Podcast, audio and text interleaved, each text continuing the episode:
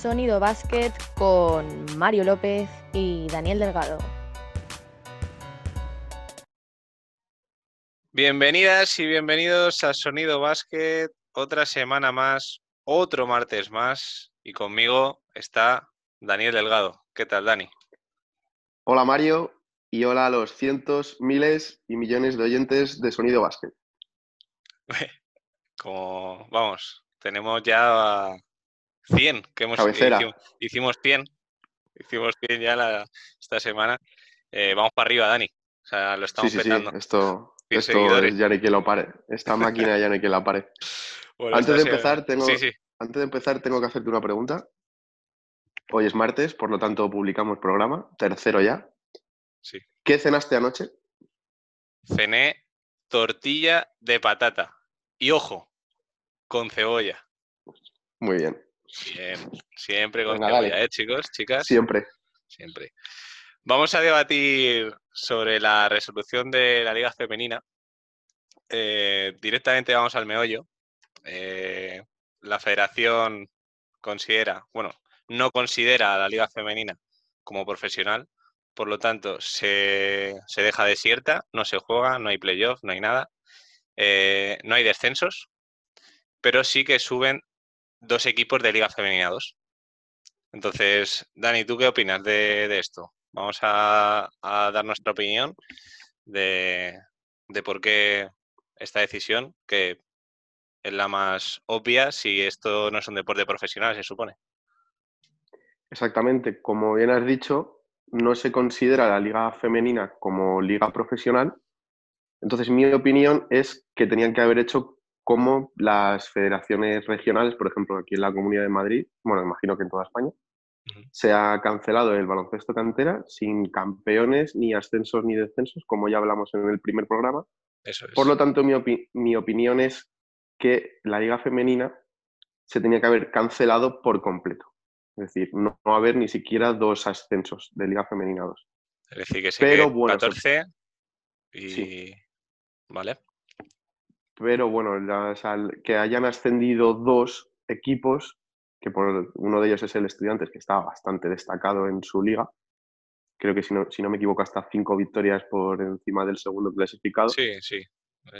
Pues bueno, no, o sea, no, no, lo veo, no lo veo del todo mal y llega a ser justo, aparte que ya es dos equipos más, la liga es más, más seria, que por si es una liga seria. Entonces habría dos equipos más, más dinero, más jugadoras, más ingresos, entonces no lo veo tan mal, porque no deja de ser primera división femenina.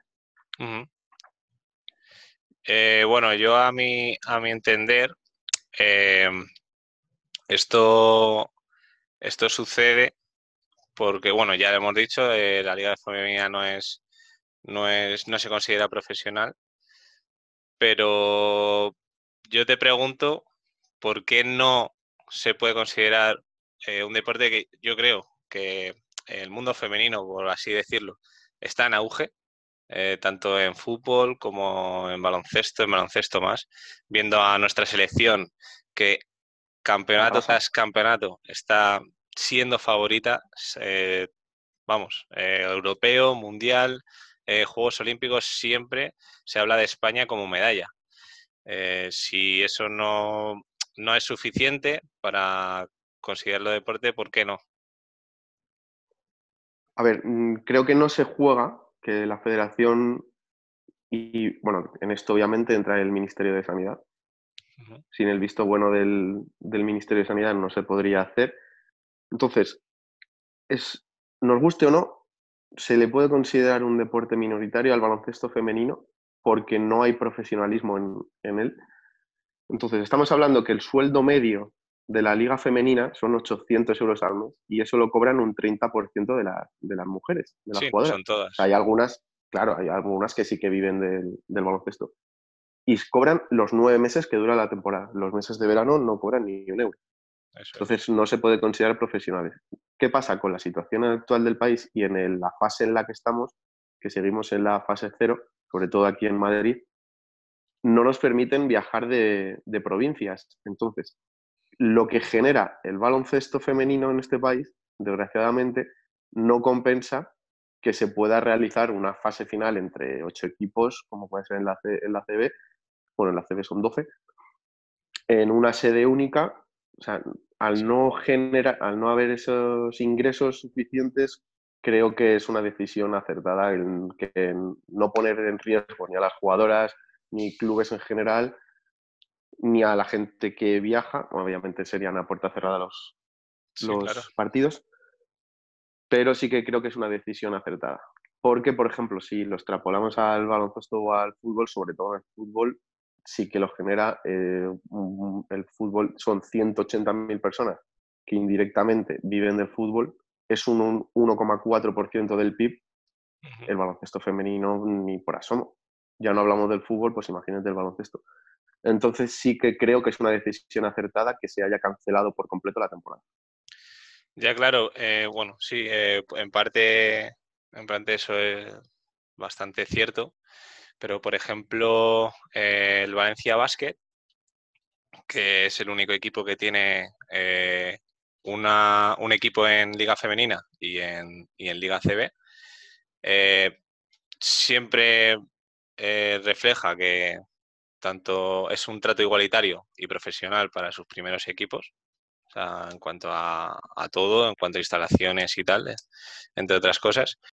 El problema de, del Valencia Basket es que la liga femenina eh, no es profesional en España, con lo que a día de hoy están bloqueadas por la ley. Es decir, el mismo club, eh, ahora los jugadores están, están yendo a entrenar con, sus normas de seguridad, eh, con sus riesgos, con sus medidas, pero claro, tú eres también trabajadora, como dices tú, tienes nueve meses de contrato, no hay algunos clubes que no han aplicado ese ERTE, pero no puedes todavía, porque tu liga no, no, te, no te considera esencial para poder competir. Entonces... Claro, que volvemos, volvemos a lo mismo, son, aun siendo el mismo deporte, son dos ligas completamente diferentes. No tienen los mismos ingresos ni los mismos beneficios. Entonces, yo sí que comprendo la decisión de que se haya cancelado la temporada de Liga Femenina pero yo creo que, eh, fíjate que, se han metido empresas como, bueno, Iberdrola, eh, BBVA, Día, Día eh, ahora es Endesa. Son, son empresas que están apostando muy fuerte por ese deporte femenino, incluso la Liga Sports, pero no se le, o sea, sí que, oh, el auge del femenino y tal, pero no, no existe ese gran paso. Falta ese puntito, sí. En el fútbol parece que poco a poco se está consiguiendo. este año han hecho un empujón bastante fuerte las jugadoras, incluso plantándose, haciendo una huelga que han conseguido muchos puntos que querían conseguir. En el baloncesto todavía falta. Y mira, para que te hagas una idea, en el 2013, que eso es hace siete años, por la crisis económica se pasó de 14 a 11 equipos porque los patrocinadores no ponían tanto dinero como ponen ahora. Y eso es antes de ayer. Hace siete años es antes de ayer. Yo creo que de aquí a, sobre todo con los resultados que obtiene la selección femenina absoluta y las, las, canteranas también en el básquet inferior, yo creo que de aquí a unos cuantos años, cinco como mucho, sí que va a llegar a ser profesional en la primera división femenina. O eso quiero creer. Sí, yo creo que de momento eh, es la, nuestra cantera en femenino eh, se está yendo a se está yendo fuera, se está exportando. Sí. Claro, hay eh, otros, otros países que mueven más dinero. A universidades, que bueno, al fin y al cabo la formación y becas y tal, pues eso ayuda mucho. Hablamos que eh, a lo mejor, pues no sé si el, el 90 o el 100% de jugadores de Liga Femenina 2 eh, tienen un trabajo aparte de... O sea, como si tú y yo, pues eso, jugamos en un segundo autonómica y tenemos nuestro trabajo aparte y vamos a jugar. A lo mejor la diferencia que ellas tienen, la diferencia es que ellas tienen muchísimo más, mérito porque se desplazan por toda España. Claro, eso es. Eso en un autobús. Eso es. Entonces, ahí un poco es ese tema. Hablabas de que es, sí, que estábamos, están en auge y tal, pero yo creo que también eh, el Madrid en el tema fútbol, se mete Mm. ahí y sí que Sí, es- está empezando a crecer. A lo mejor eh, necesita el baloncesto que algún grande se meta también, el Madrid. O ojo inclu- que está bueno, el estudiantes. está, está el estudiante, somos, vale. somos un grande de... Somos un, somos un grande, sí, sí, sí. No, No ganamos ni a las canicas.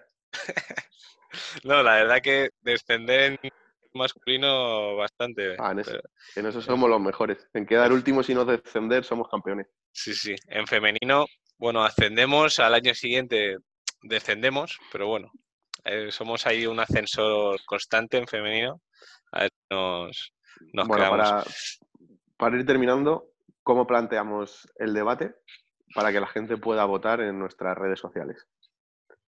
Yo voto a que se, te- se tenga que se profesionalice la liga femenina, eh, obviando un poco ese tema de, de pasta y tal, que, que, bueno, es algo, es algo necesario hoy en día, por desgracia, en el deporte, que si no tienes, no tienes ese patrocinador, ya, pero no hablamos de deporte en equipo, ¿eh? hablamos también de un deporte individual. Sí, sí. O sea, eso es un es, eh, es importante tener dinero.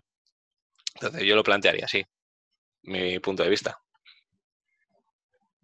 Sí, en eso estamos de acuerdo los dos, que ojalá de aquí en breve se profesionalice. A lo que voy es sobre la- el tema de cancelación de la temporada. O sea, yo lo veo justo y que no- más que justo, que veo bien que la federación, en este caso, en diferencia con el masculino, haya tomado la decisión de dar la temporada por cancelada. Tú, sin embargo, consideras que sí que se tenía que haber jugado. Algo se podría, por lo menos, tener un planteamiento. Yo creo que sí se podría. Eh, Tienes un punto a favor que el haya Palau está, está de acuerdo con eso que acabas de decir. Uso salió. Entonces, bueno, No son eh, pero sí, pero sí que, mayores. sí que se podría haber acabado, o por lo menos tener ese pensamiento de tener, no decir, bueno, pues ya está, lo dejamos, como esto no, no va a ningún lado, pues bueno, lo dejamos así, tampoco va a pasar nada. Creo que los equipos tampoco van a presentar muchos problemas, pero sí, por lo menos, yo sé, terminar dignamente una temporada De un deporte que nos gusta y no decir, bueno, pues venga, a- hasta la temporada que viene. Que podían haber hecho algo más. Perfecto. Así Bueno, pues la semana que, en cuanto colguemos el programa, haremos la encuesta en las redes sociales para que la gente decida quién de lo- con quién de los dos está de acuerdo. Eso es. Pues vamos ahora, no sé si decir dos contra uno o al Hall of Fame. Directamente nos vamos. Va, no tenemos nada que hacer. Aunque le atemos, aunque le atemos la, la mano izquierda a la espalda, nos va a fundir a los dos juntos. Pero bueno, No, vamos a intentarlo. va- Vamos, vamos a intentarlo. Así que nada, vamos para allá. Vamos a la entrevista.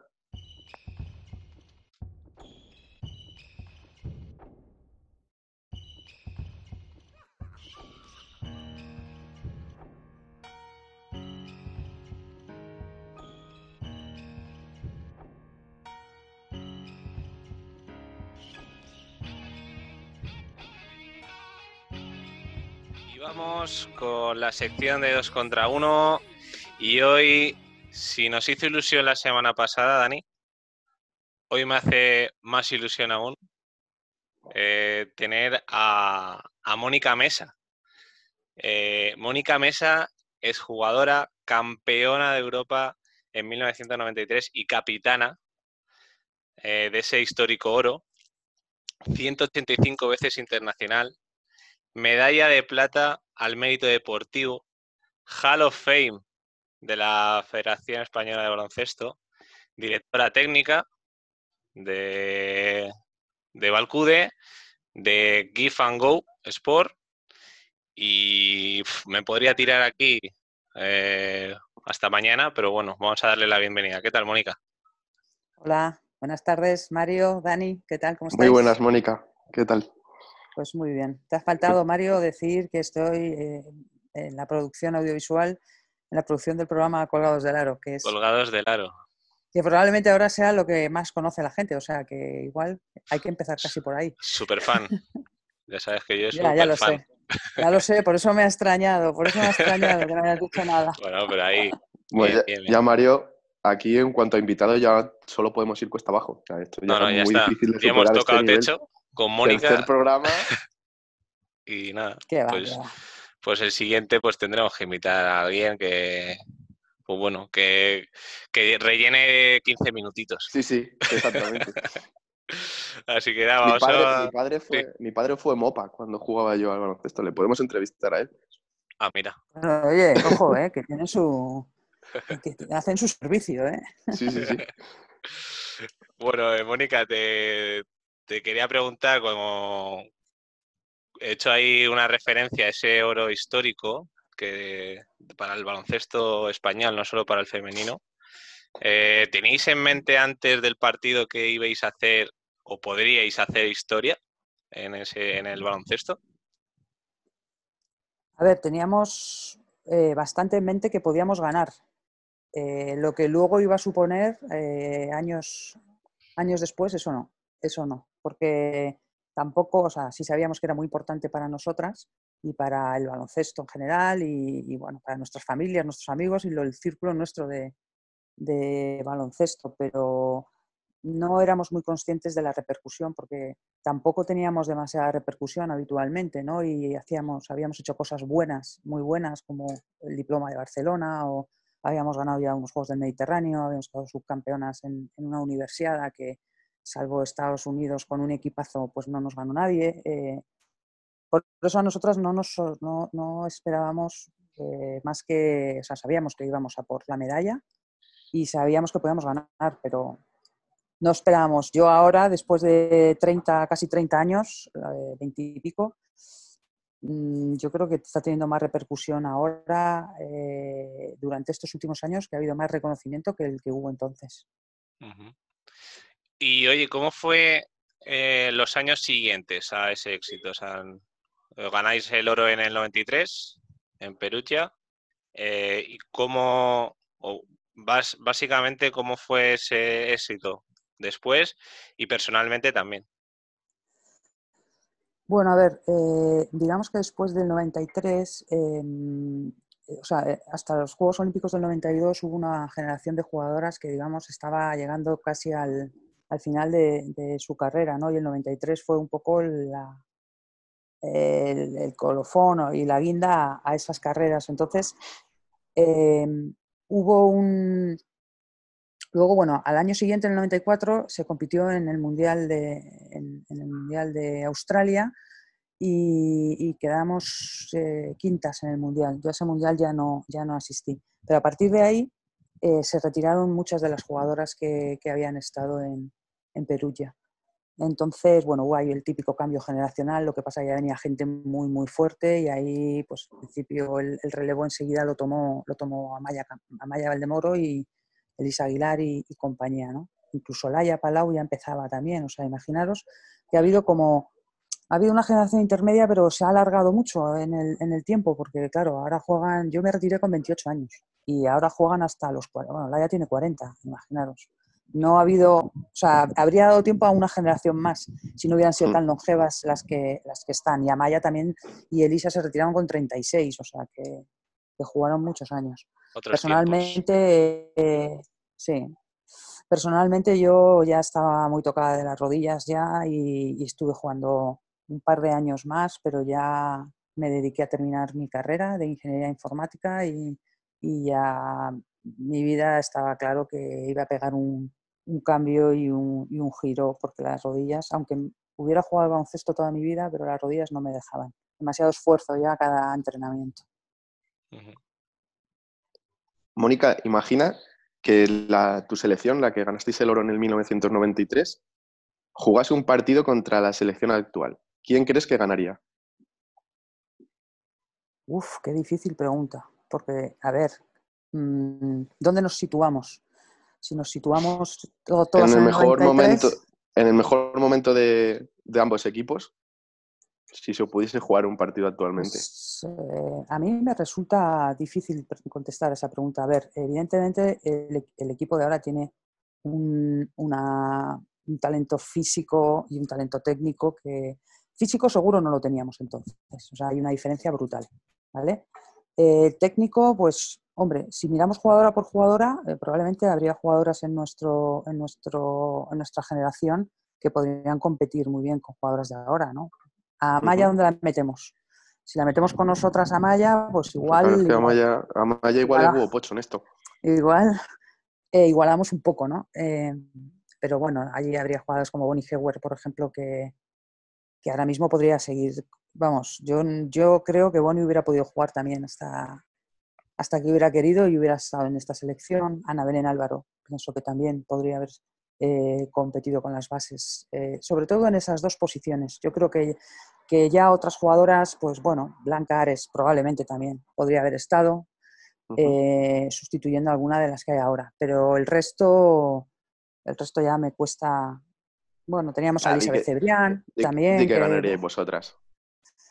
Me cuesta decirlo, no me gusta. No, no, no, no creo que ganáramos nosotras, pero les costaría, eso seguro. No, el partido sería un buen partido, ¿eh? Sería un Sí, buen sí. partido, Sí, sin duda. Eso estaría muy bien.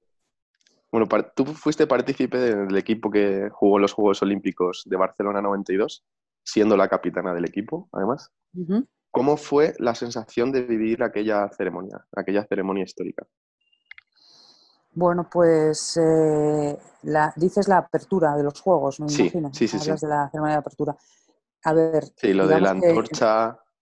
Sí, en el caso nuestro estuvimos cuatro años concentradas, en concentración permanente, con, con momentos muy, bueno, pues momentos complicados, porque al principio empezamos un grupo de jugadoras, cada año había entradas y salidas, con el estrés y la presión que eso suponía año tras año, ¿no? Entonces, el- las que empezamos desde el principio y, y llegamos al final al que fuimos pues la mayoría, bueno, 10 o yo creo que unas 10 jugadoras de las que empezamos, o ocho, ocho, a lo mejor ocho jugadoras de las que empezamos, pues claro, te puedes imaginar que después de cuatro años entrenando ocho horas diarias y, bueno, en muchos momentos, como fue en mi caso, por ejemplo, que estuve más fuera que dentro por el tema de la lesión, pues claro, estar allí para mí fue, es que no lo puedo explicar, no, no se puede ni explicar, ¿no? Decir, cómo es, o sea, al final un sueño tan perseguido que me ha costado tanto el, el llegar y, y, y, haberlo conseguido, pues, pues fue una sensación increíble. Aparte de,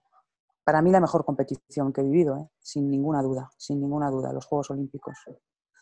Eh, bueno, pues es eso, un poco el marcarte un objetivo y cuatro años después conseguirlo. Es que es muy... Un sueño. Un sueño, un sueño. ¿Llegaste a ver algún partido del Dream Team?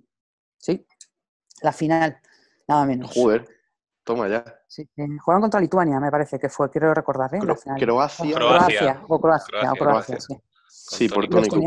Bueno, Y los tenía, bueno, es que claro, efectivamente. El Dream Team no se alojaba en la Villa Olímpica, por tanto no veíamos a los jugadores, pero la selección de Croacia sí se alojaba allí y, y los veías andando, bueno, igual que veías a, pues no sé, en la, en la, pista de calentamiento había una pista de atletismo de calentamiento dentro de la Villa Olímpica y ahí estuvimos calentando junto a Carl Lewis, por ejemplo, ¿no? Por ponerte... Entonces era como, ibas al gimnasio a hacer pierna y te encontrabas a, a pues eso, a jugadores, a jugadores de la selección argentina, eh, a, bueno, de todos los países, no sé, era, una, era un pueblo, era un pueblo y todo lleno de gente, pues eso, todo lleno de deportistas y, y algunos muy, muy conocidos. Y, y, bueno, y el partido ese lo vimos porque los jugadores teníamos un pase eh, para poder ver tu deporte. Solamente uh -huh. podías ir gratis a tu deporte. Pero claro, la competición de baloncesto empezaba el primer día y casi acá no pudimos claro. La, la más larga, sí. Más larga. Nos dejaron ir a ver algún partido de los chicos que la verdad es que hubiera sido mejor no ir a verlos porque ellos tuvieron muy mala, muy mala experiencia. Fue, fue, horrible además eh, ese, ese, año para ellos y, y, y, ver la final aquella fue tremenda. Yo tengo una amiga que fue una pena porque se encontró ella antes con Larry Bird por el pasillo. Hazme una foto, hazme una... y le hice una foto, pero claro, ya no, ya no pude hacer dos, no me pude hacer yo la foto con Larry Bird. Se la hice a ella, pero bueno. Bueno, te la puedes hacer Ah, con Mario. Me la puedo hacer con Mario. Bueno, con Mario puedo hacer Bueno, varios. yo, yo el, con el ella. segundo mejor jugador blanco de la NBA. Sí, sí. En la Play. dices. No, yo puedo decir que tengo fotos, fotos con Mónica Mesa. o sea, ¿eh? Eso Sí, la sí, River no, no lo puede es- decir. Exacto. El- el- Tú tienes algunas fotos, sí, sí. Me hace, me hace de vez en cuando alguna que no me gusta mucho y tal, pero el tío ahí. Bueno. A traición, me hace alguna traición. Eh, bueno, eh, yo ahora que, estamos eh, hablando, eh, tú también estás en, categorías de formación. ¿Quién ves ahora como, o si lo ves a corto plazo, como la nueva Amaya, por así decirlo? O bueno, si ves que en el femenino hay más futuro que en el masculino, a nivel de selección española y a nivel de, nuestro baloncesto. A ver, em, yo creo que nuevas Amayas Valdemoro va a ser muy difícil que encontremos, ¿no? Y nuevos Pau Gasol y nuevos, bueno, pues distintos jugadores, ¿no? Pero tenemos la suerte, yo creo que tanto en masculino como en femenino estamos a nivel top mundial y en categorías de, formación.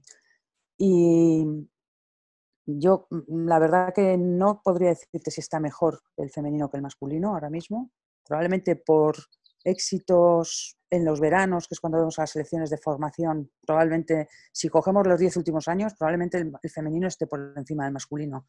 No lo sé, ¿eh? no, lo he, no lo he mirado, pero para que veas la igualdad que, hay ahí ahora mismo, eh, lo que tengo casi seguro es que será difícil, por un lado, el, mm, el tomar el relevo de estas generaciones que tenemos ahora en el senior, porque claro, ahora el problema es que todo lo que no sean medallas nos va a parecer que es un fracaso y conseguir una medalla eh, es, es, algo que no, que no se regala y, probablemente estas generaciones tan top, top, top no las vamos a, repetir, pero que hay futuro, no tengo ninguna duda de que el baloncesto español estará siempre muy, muy arriba en, las próximas, en los próximos años.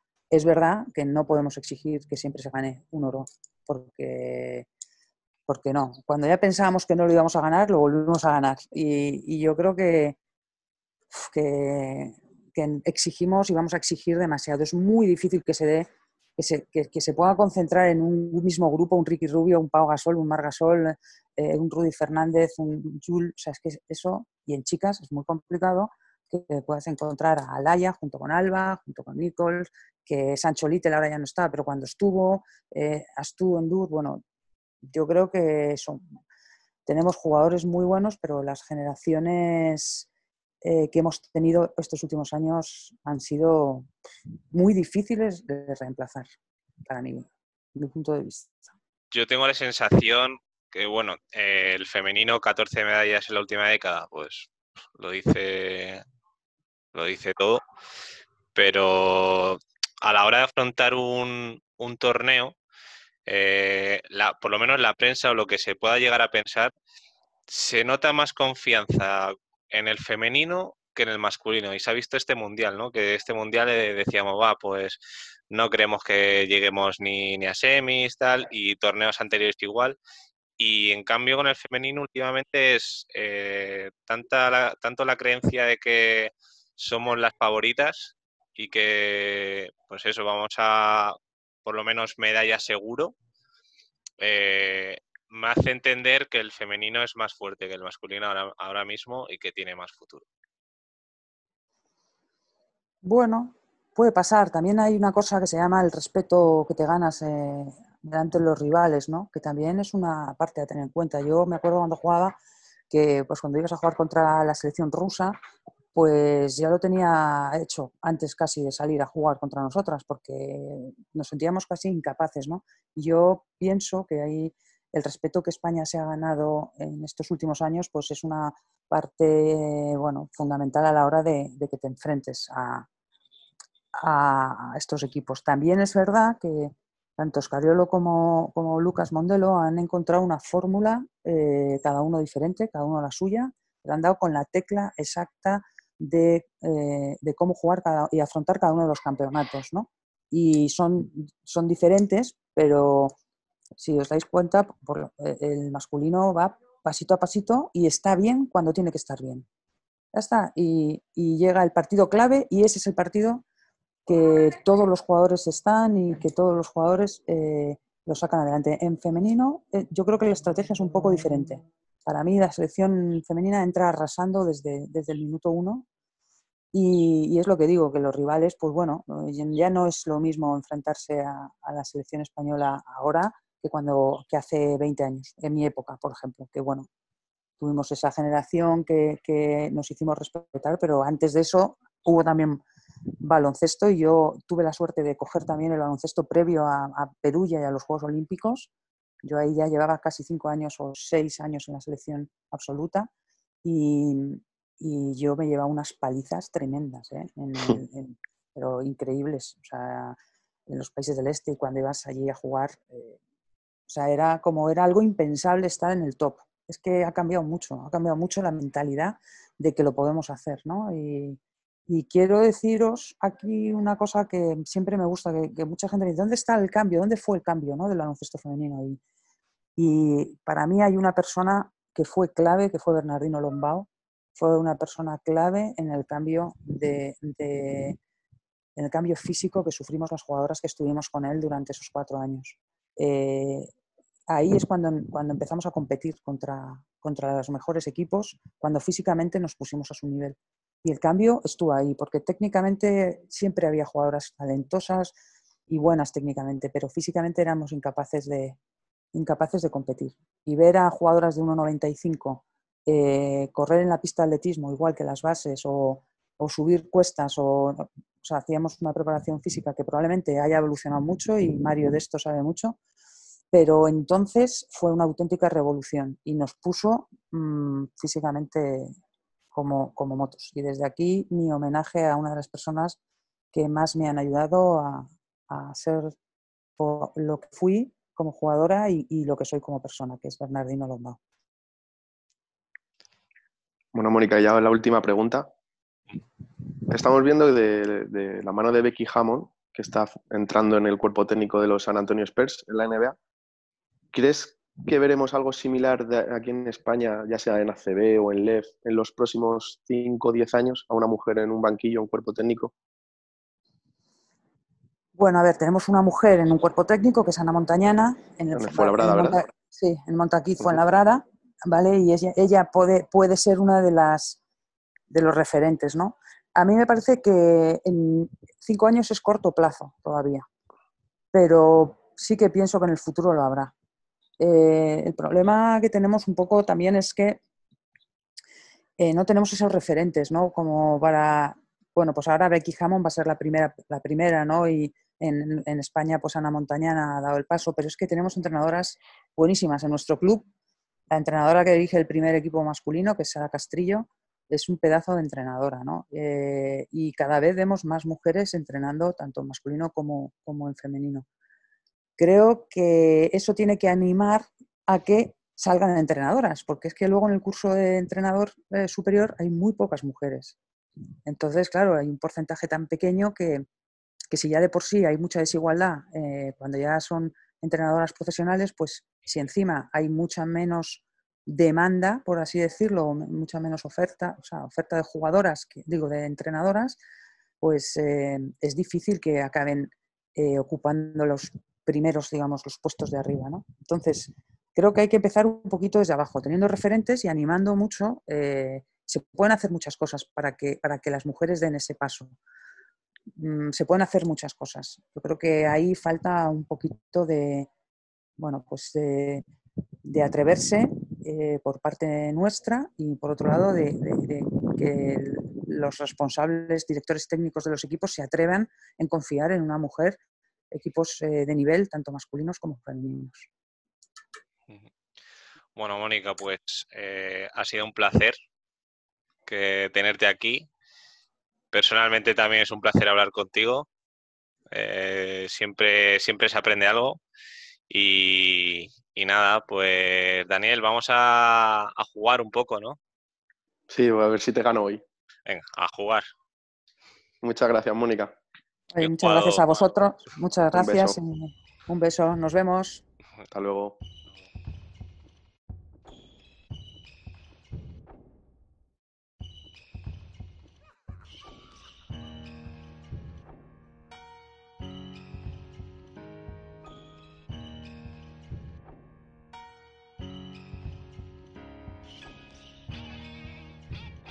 Continuamos con la zona de juegos y esta semana con Dani. Hoy me toca a mí. Hoy me toca a mí ganarte. La semana pasada perdí, así que hoy te voy a hacer sufrir un poquito. Bueno, vamos. Bueno, cuenta, cuenta que, qué vamos a jugar hoy. A ver, la, la dinámica de hoy. Va, la, he llamado más menos. Más Entonces, menos. La respuesta, sí, la respuesta es un número y yo te diré, tú dirás un- una cifra y yo te diré más o menos y hay dos modalidades, por tiempo y por intentos, ¿vale? Yo te voy explicando por, por cada punto. ¿Estás preparado? Venga, vamos. Vale. Tiempo ¿cuánto Primera. En la primera te voy a dar 30 segundos, Vale. ¿vale? Venga. Tiros libres fallados en la NBA por Shaquille O'Neal. Tiempo. 25. Para, para. Te voy a cortar, te voy a cortar el tiempo porque es que me dan ganas de coger el coche ir a tu casa y darte un poquito. Tiros libres fallados por Shaquille O'Neal en la NBA. Y has dicho 25 Tiros libres fallados. en toda su carrera en la NBA. Vale. mm, venga, vale. Vale. Ya yo creo que no con esto ya deberías perder el juego. Venga, empezamos, ¿vale? Vale. Tiros libres fallados por Shaquille O'Neal en toda su carrera en la NBA. Tiempo. 100. Más, 200. más. 300. Mario, muchísimo más. 400. 500. 600. Muchísimo más. Más de 1000. Sí, Eh, 1200. mucho más. Joder. Eh, 1700. Mucho más.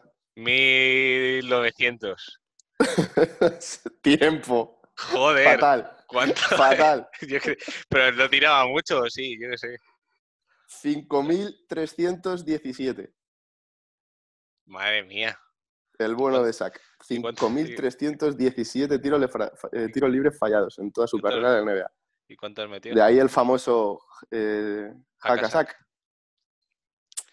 Joder. Fatal, ¿eh? Sí, sí, fatal, muy mal. Muy mal. 15, 15, Bueno, que he dicho 25. Venga, A, a 25. pues. Pues si has- 25 lo fallaban en un 20. partido. Ya, me había dicho. Bueno, sí, 25.000, joder. Venga, vamos con la segunda. Venga. En esta te doy cuatro intentos, ¿vale? Uf, Solo puedes decir cuatro intentos. vale. Yo- Joder, tú juego dices una difícil. cifra, yo te digo si más o menos. Venga, vale. Y solo puedes decir cuatro. Esta sin tiempo. No lo puedes buscar, ¿eh? No, no. Venga, vale. Anillos que suman Bill Russell, Robert Horry y Ron Harper. Venga, tienes cuatro intentos. Vale. Eh, 11 eh, más. Más. Ah, Espera, espera. 11 vale, más. sí. Supongo que Robert Horry tiene 3. 3, 4 y Ron Harper otros 3. O sea, 6 más 11. 17. Más. Te quedan tres intentos. Vale. 18. Más. Dos intentos. Joder. ¿Y cuántos tiene Horry? ¿19? Más. Último intento. Creo, creo que tengan mucho más. 20. Eh, fallaste. Joder. ¿Cuántos? 23 anillos. Bill Russell, 11. Todos con Sí. los Celtics. Sí. Robert Horry, 7. Siete anillos. Do- dos con los Rockets, tres con los Lakers y dos con los Spurs. Robert Horry tiene siete anillos. Siete anillos. ¿Desde cuándo? Y, Robert, y Ron Harper, cinco. Tres con los Bulls y dos con los Lakers. Es- mm, En total, 23 anillos. Y tú has dicho 20. Vale. Vale. Siguiente. También te doy 30 segundos, ¿vale?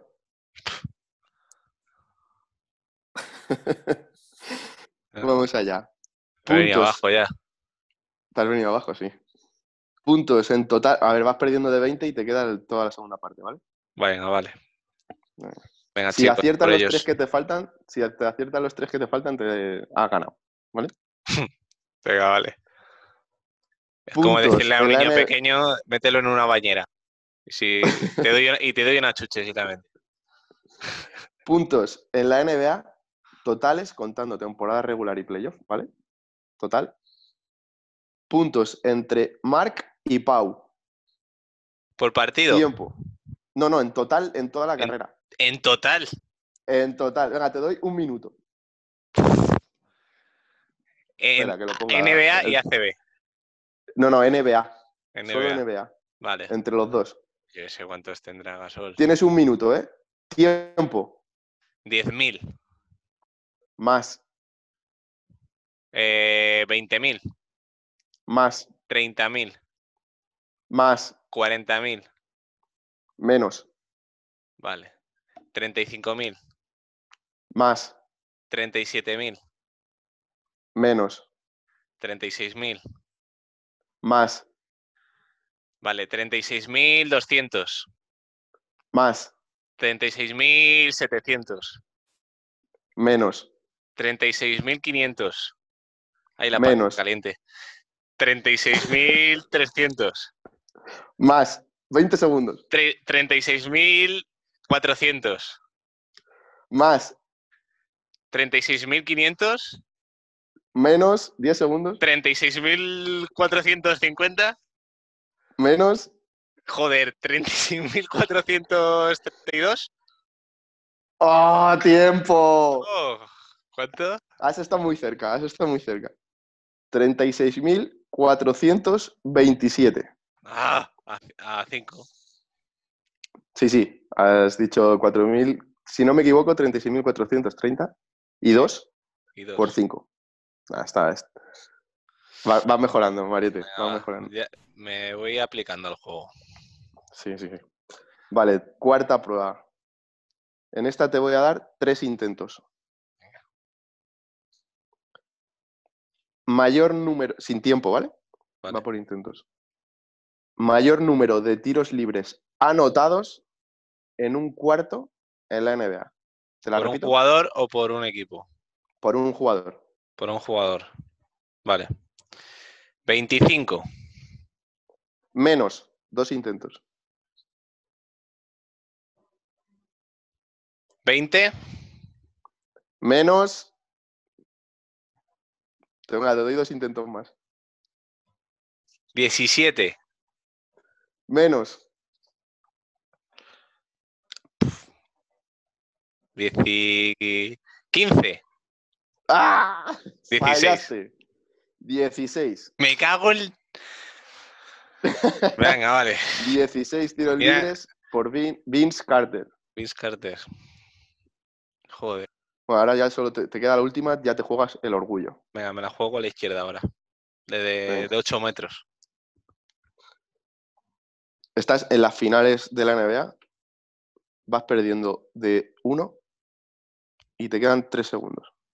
¿Vale? Y voy 3-0 en la serie. Exactamente. vas 3-0 en la serie. Tienes que remontar un 3-0. Venga, última prueba. Te doy tres intentos. Va. Triples dobles de Michael Jordan en playoffs. No muchos. Eh, 7. Menos dos intentos. 5. Menos, 3. menos. Joder. 1. Dos. 2. Joder. Dos. No le, no le estoy no haciendo una. lo juro. Pero es que, o sea, voy poquito a poco abajo y de repente me salto una y es esa. Bueno, en el, en el clutch para ganar el partido tienes un 0 de 5. no, no, soy no está no está nada mal, yo creo que- clutch, Yo creo que tus compañeros no, no van a volver a confiar en ti. No, no, la verdad que no. Bueno, En Mario, este juego, pues eh, de 5 has acertado 0. ¿Algo que decir? Pues eh, buen porcentaje Sí. en cuanto a... 100% de fallos. Eso es, 100% de fallos. Así que me, Bueno, voy, pues- me voy contento, me voy contento. Te va. Muy Así que bien, la muy bien. semana No que te viene- abajo, sigue entrenando, ¿vale? No, no, no, Hoy no siempre podemos esfuerzo, constancia. Ya Hoy lo no podemos decir lo de- Valdivieso. Hoy no podemos decir lo de bien jugado. Bueno, pero siempre en la- el corrillo de después, al dar la mano, Sí. siempre lo dices. Aunque le hayan metido al rival de 50. Bien jugado. Sí, sí, sí. Pues nada. Bueno, Mariette, la semana que viene te toca a Pues- ti. Bien jugado. Y vamos a los aleros.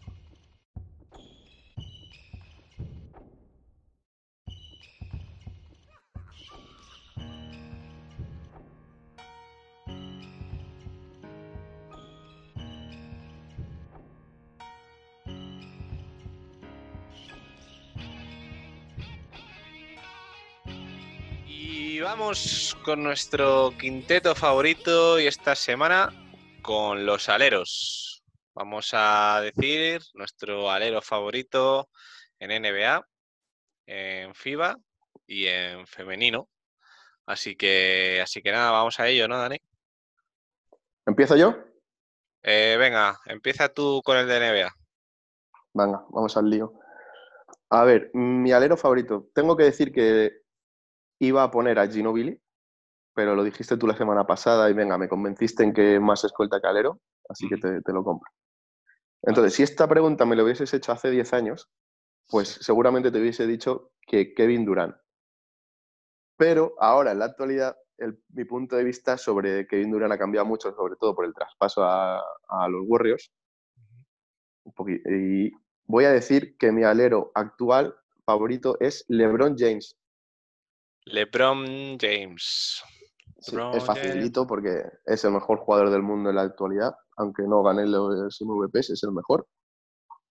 Y, Y, por eso te decía que hace, hace 10 años, o cuando empezó su carrera, es, no lo hubiese dicho ni de broma, porque lo veía como, quería que perdiese, básicamente. Porque lo veía como que él mismo se denominaba el sucesor de Jordan, o que quería, imitaba mucho a Michael Jordan en todo, ¿no? En cuanto a número, y todo el mundo hablaba bien de él, y pensaba que era un jugador sobre todo únicamente físico, y para nada, ahora he aprendido a verle. y Sí, es una una- locura de jugador. Es una auténtica locura. ha madurado Puede en que sea- cuanto a jugador. Sí. sí, sí, sí, total. Puede que sea el segundo mejor jugador de la historia, va para camino de ello. Y lee el juego como nadie, porque puede jugar de, de, hecho, actualmente se está jugando de base. Puede defender al 5, ahí se ayuda, se ayuda mucho de su físico, pero ya lee el juego como, como ningún otro jugador en la NBA. O sea, se sabe todas las jugadas de todos los equipos. Es el mayor es un asistente líder nato. de la Sí, sí, sí. Ah, bueno, exactamente. líder. Es un líder nato, un líder nato, dentro y fuera. Y pff, qué decir de LeBron James, O sea, no, no hace falta decir nada más. Yo creo que el, ese punto de inflexión que de, de este pensamiento para mí fue cuando ganó el anillo con, con Cleveland. En el momento que El que gana remontó el 3-1.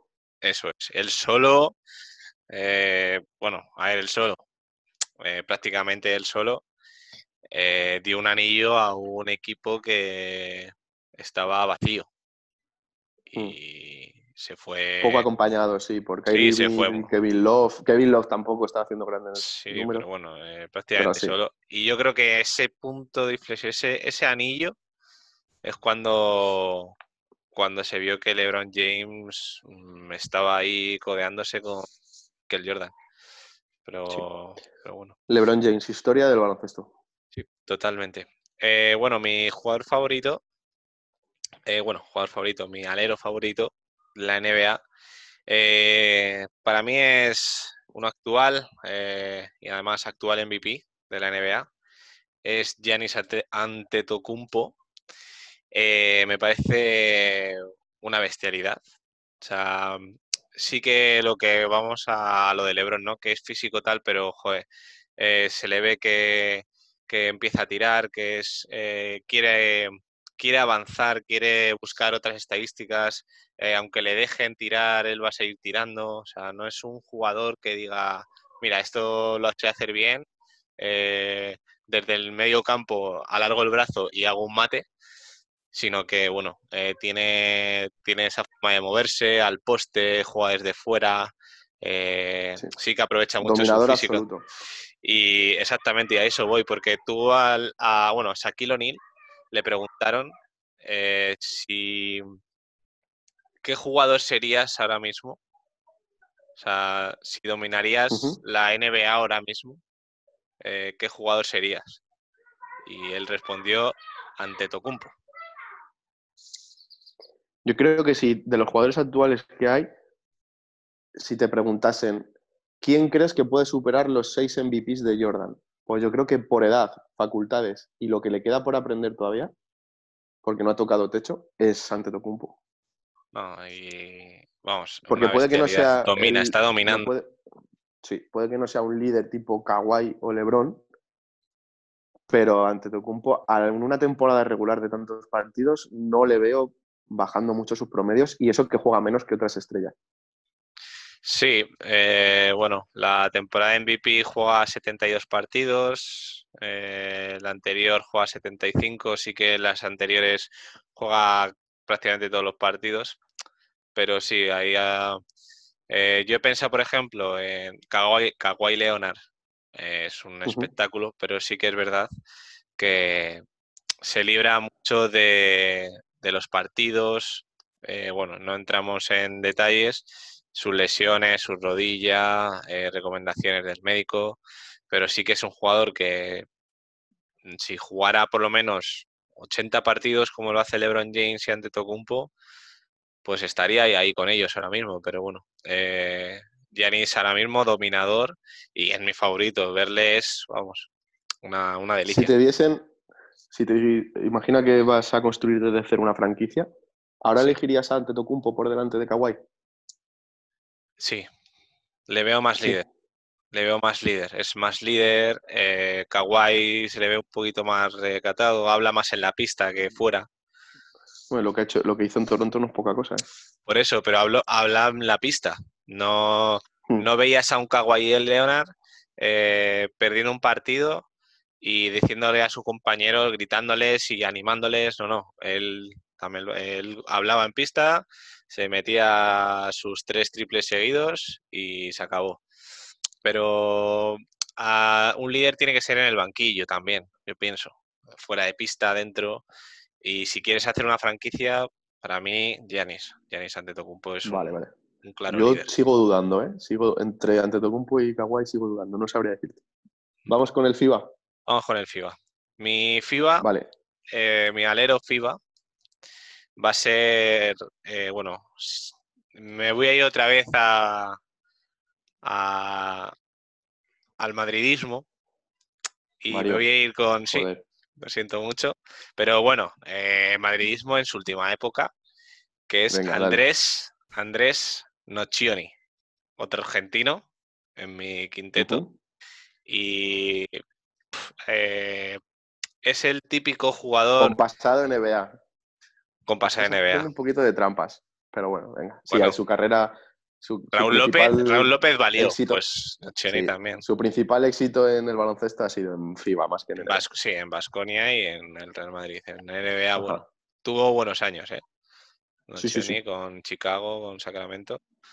Pero hablar de la selección. s- y a la selección.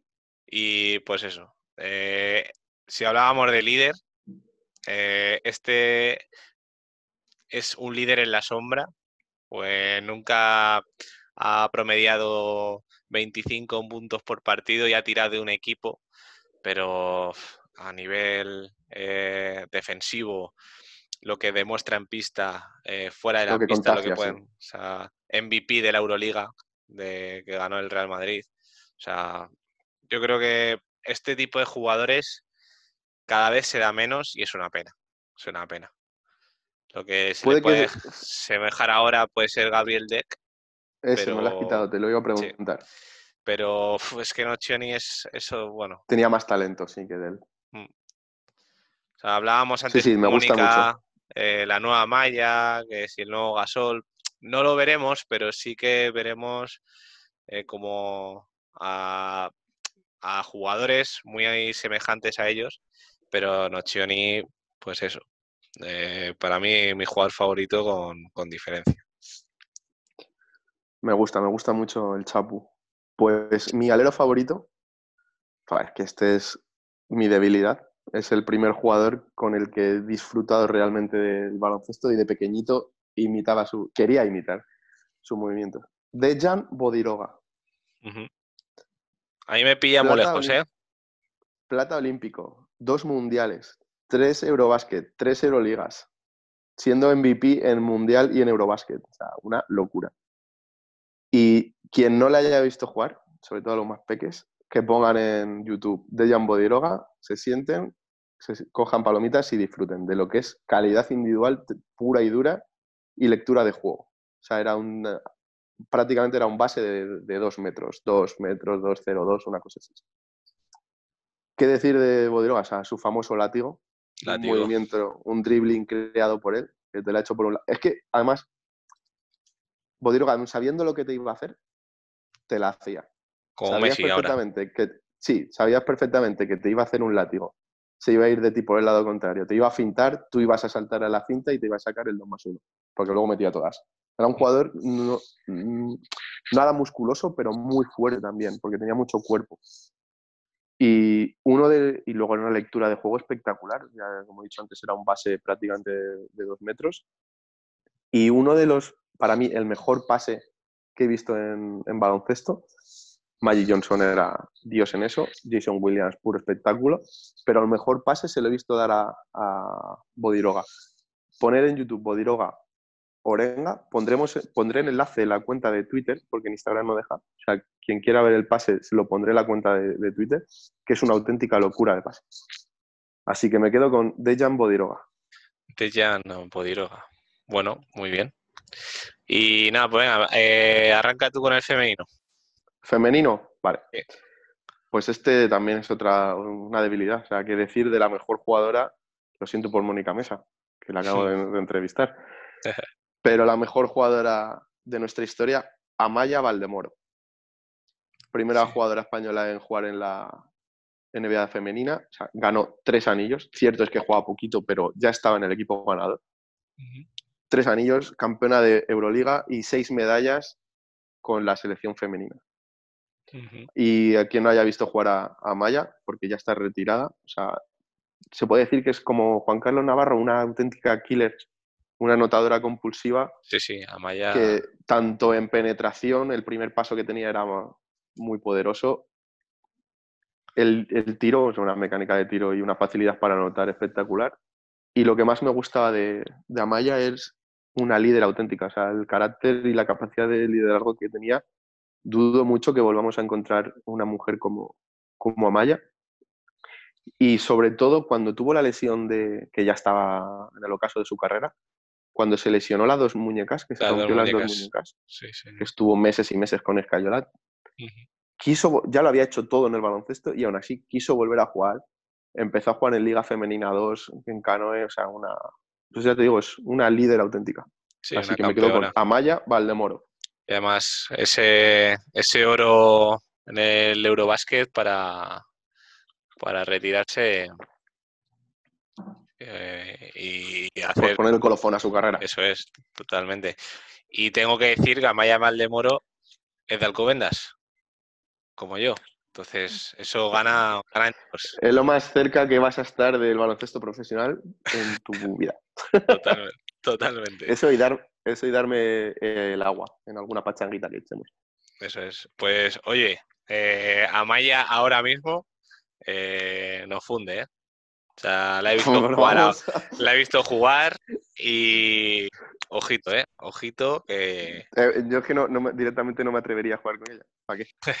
yo puedo decir que sí, he jugado contra ella. Ojo, ¿eh? Y, y no tuviste nada que hacer. Nada. Bueno, mi compañero, sí. ta- mi compañero Mirar, tampoco mirar era- cómo te enchufaba. Sí, sí, me metió muchas en la cara, ¿eh? Pues bueno, yo voy a... Bueno, es que es mi predilección, porque es que eh, esta jugadora eh, ha dominado eh, en cuanto a puntos a- la selección española, pues eso. Campeonato tras campeonato, siempre que las lesiones la, han permitido. Y es Alba Turrens, que se diría en catalán, ¿no? Turrens. Pues bueno, ahora en el Ekaterimburgo de la, de la Liga Rusa, 137 internacionalidades. Y bueno, eh, es que Alba es, eh, si no es la segunda, eh, está ahí mejor jugadora española, vamos, de la historia, para mí. Para mí, porque es que era anotar, tras anotar, tras anotar. Y vamos, un, un palmarés envidiable. Cuatro medallas de bronce, dos, tres, tres oros, eh, tres platas. casi nada. Lo que, lo que ha querido. Bueno, eh, medalla de plata en los Juegos Olímpicos de Río. sí, como cuando eh, quiera que gane algo. No, no. Alba, Alba, Torrens siempre, siempre que he visto los campeonatos de la selección femenina, era la que tiraba el carro junto con Marta Sargay y Laia Palau. Y, o sea, mi debilidad, esta, esta jugadora. Sí, te la compro también. Sí, sí. Pues nada, pues. Hasta aquí el tercer programa. Que elijan. Elijan, sí, haremos una encuesta con nuestros aleros. Bueno, tengo que decir que ya tenemos los resultados del primer programa, que fueron los bases. Sí. Y me diste un, un bañito importante. 32 votos Mario, 19 yo. A ver los escoltas. Los escoltas lo diremos la semana que viene. Eso es. Y, nada, pues. Mario, tercer programa. ¿Eres consciente de que hemos entrevistado a la capitana del primer oro que consiguió el baloncesto español? Porque yo todavía sigo alucinando. No, no, o sea, es una, es una delicia y más conocerla, como, como hemos hecho. Así que yo creo que todo esto ya va a ir para abajo en cuanto a entrevistados. esperemos que no. Esperemos que esperemos que no. Esperemos que no. A lo mejor hay sorpresa la semana que viene. Y, nada, Dani, bien jugado. Bien jugado, Mario. Esta semana que viene. Sonido Básquet con Mario López y Daniel Delgado.